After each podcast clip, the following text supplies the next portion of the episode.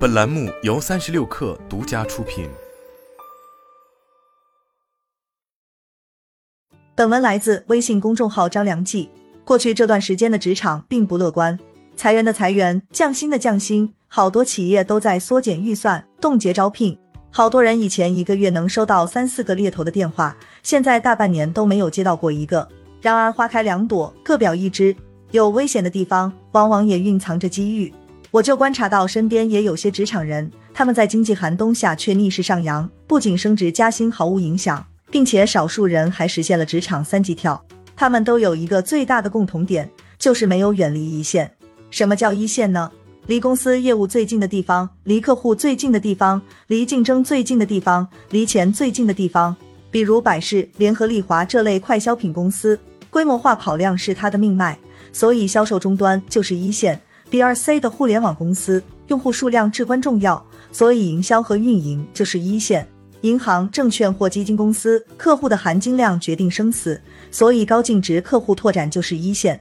一线是决定一家公司生死存亡的最前沿地带，没有它，公司的商业模式撑不起来，现金流会充满风险，团队配合也会打折扣，一系列连锁反应接踵而至，被裁员那是迟早的事情。不想被时代抛弃，不想被过早淘汰，那就别远离一线。无论你做到了什么位置，因为一线才是你赖以生存的底线。为什么这么说？且听我慢慢解释。一、远离一线，容易和市场脱节。在外企工作过的中国人都有过一种吐槽对象，那就是外籍高管。十几年前，在中国工作的老外都是很光鲜亮丽的，他们坐在高大上的写字楼里。每天对着明亮的落地窗喝咖啡，或坐着公司的高档配车出入五星级酒店。郭敬明《小时代》里的画风就是他们真实的生活写照。可这些外籍高管中有少部分人是完全不干实事的，他们很少亲自走访市场，了解消费者，研究调研数据，反而更愿意花精力在办公室里斗智斗勇，拍区域大老板的马屁，或指挥中国下属们下忙活，拿着巨高薪水却在办公室里当吉祥物。说的就是这帮人，而且最要命的是，这些外籍高管们都不会说中文。你想想看，做中国市场卖给中国人东西，却连中国话都不会说，这离一线可真够远的。关于这点，我有一次印象深刻的经历，是几年前去一家外资化妆品公司做提案。当我的同事说到微信在中国的蓬勃发展时，客户那边一位来自美国的市场总监一脸不屑的表示：“微信就是 Facebook 的中国手机版。”至于原因，后来他的下属偷偷告诉我们，那是因为他只用过 Facebook。当时在场的所有中国人都哭笑不得，但也只能想尽办法和他解释。可由于语言和文化上的障碍，这位美国人始终觉得微信是个不起眼的东西，无法和 Facebook 抗衡。后来发生的事情也很有趣，几年后那家公司是第一个在微信上做电商小程序的化妆品品牌。而那位外籍市场总监，据说来了中国一年，什么业绩都没做出来，后来灰溜溜的回美国了。取代他的正是那次听我们提案的他的那位下属。这说明了什么呢？远离一线太久，会让你丧失对市场变化的判断。当年的微信还没有像现在一样如日中天，到处充满了机遇。如果那位市场总监愿意倾听和了解，甚至自己下载用一下，就会发现微信和 Facebook 完全是两个不同的产品。傲慢阻碍了他的视野，漠视了即将崛起的机会。一个人的思维如果跟不上时代前进的步伐，不愿意去主动学习和了解新事物、新知识，哪怕背景再深厚、资历再深、经验再丰富，也终究会被取代。因为过去的这些优越无法为现在和未来的公司创造价值。换句话说，没有一个公司愿意一直养着闲人，况且还是那些工资巨高的闲人。想要不被淘汰，那就时刻更新自己的认知水平。跟上环境大部队的步伐，那么去哪里更新认知最高效呢？当然是一线。春江水暖鸭先知，市场最前沿的风吹草动，一线人员往往是第一个感知到的。而你要做的是打开信息通路，去接受、分析，甚至讨教，这都不丢人。即使已经做到管理者，也要偶尔俯下身来倾听前线员工的发现和建议。你的手脚不用触及到一线，但你的大脑要始终和远方同步。最起码，人家和你说的东西，你要有感觉，哪怕只能听懂百分之三十，剩下的百分之七十也要努力去弄明白。它是个什么东西？它有什么意义？将会带来什么变化？对公司的业务格局会有哪些影响？竞争对手会怎么做？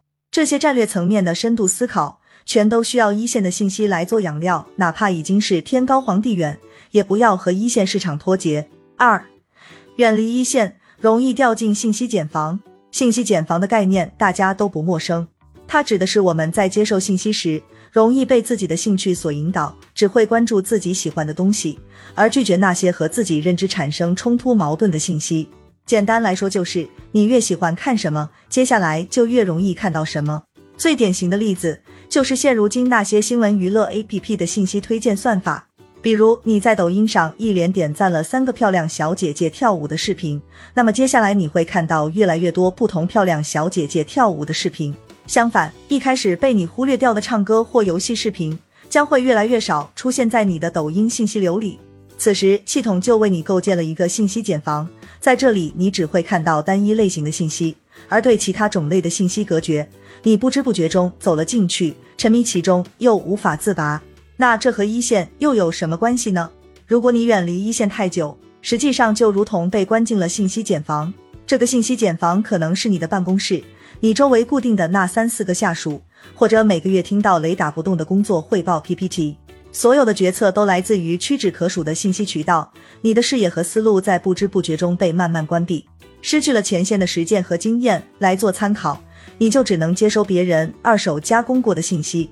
久而久之，下面的人就摸清楚你喜欢什么，不喜欢什么，最后你看到的东西全都是别人想让你看到的，这就相当危险了。比如许多广告公司或甲方市场部的人员。为了让老板以为自家做的广告成了行业爆款，他们会怎么做呢？很简单，只要花钱包下老板家里和公司写字楼的电梯屏幕，再找到老板的微信好友朋友圈，然后在这些地方天天发广告，老板自然就以为火了。在你视野能力之内的所有地方进行布局，这就是一个信息茧房。再举个例子，你身边有没有特别喜欢拍老板马屁的人？如果有，仔细观察一下，他们都是如何与领导沟通的，好好听听他们的话语，像不像古装宫斗剧里那些皇帝跟前的谄媚佞臣？比如，我就曾经遇到过永远报喜不报忧的下属，他的每一句话都精挑细选，每一个单词都细心打磨，生怕说了让领导不高兴的事情会影响自己的前途。哪怕前线市场已经巨浪滔天，他仍坐镇后方巍然不动，结果当然是错过了最佳的抢救时机。活生生被拖死，不信你去翻翻许多大公司的衰败史，看看是不是都有这个原因。对一线市场的浑然不知，对自我实力的盲目自信，对竞争对手的过分低估，就是掉进信息茧房的后果。而你如果是那个待在茧房里不出来的人，被淘汰就是必然的事。如何避免这一点？当然是学会走出来，广开言路，让大脑运转起来，不要做一个只会被动接受、不懂主动思考的傀儡人。所有的信息都值得你去追本溯源，所有的观点都值得你去重新推理。请记住这两句话，这才叫独立思考。三，远离一线，容易自废武功。最后这点是最致命的，也是最容易被忽视的。离开一线太久，会让你的执行能力大打折扣。这就像带兵打仗的将军一样，许久不练身法，不碰兵器，等有一天重回战场的时候，手无缚鸡之力。也许你会说，都当上将军了。为什么还要去前线打仗？这话放在过去也许没错，但现在整体经济环境下行，市场上不再需要那么多只动嘴皮子却不干活的人。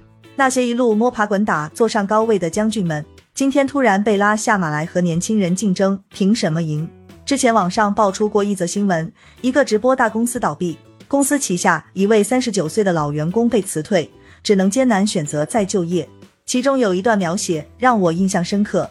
当这名老员工好不容易进入一家新公司时，却要从头开始学习所有的基本知识。虽然已经三十九岁，但他在新公司里是最没经验的一名员工。用他的话说，在年轻的同事面前，就像一个小学生。许多人同情他的遭遇，但也有人质疑：虽然工作从 To C 的直播变成了 To B 的产品设计，但很多底层逻辑都是相通的。为什么学起来如此吃力？说到底，还是知识体系不够全面。经验和技能无法迁移，导致一切都要从零开始。无论什么年龄的人，都要保证自己有一个强大的学习能力，对于新认知和新技能可以快速上手。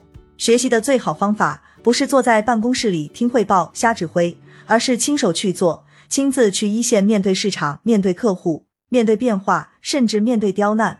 你在物理空间上也许隔着 n 多层级，但在精神思想上千万不要断了联系。兵器放置久了会积灰，大脑停止思考会迟钝。将军也要会下马打仗，而不是纸上谈兵。像我以前广告公司的一位同事，三十八岁做到管理层，手下管着五六个小朋友，但他依然没有和一线市场脱节。他公司服务的客户全是年轻潮流的品牌，客户要求他们懂抖音、懂小红书、懂娱乐营销。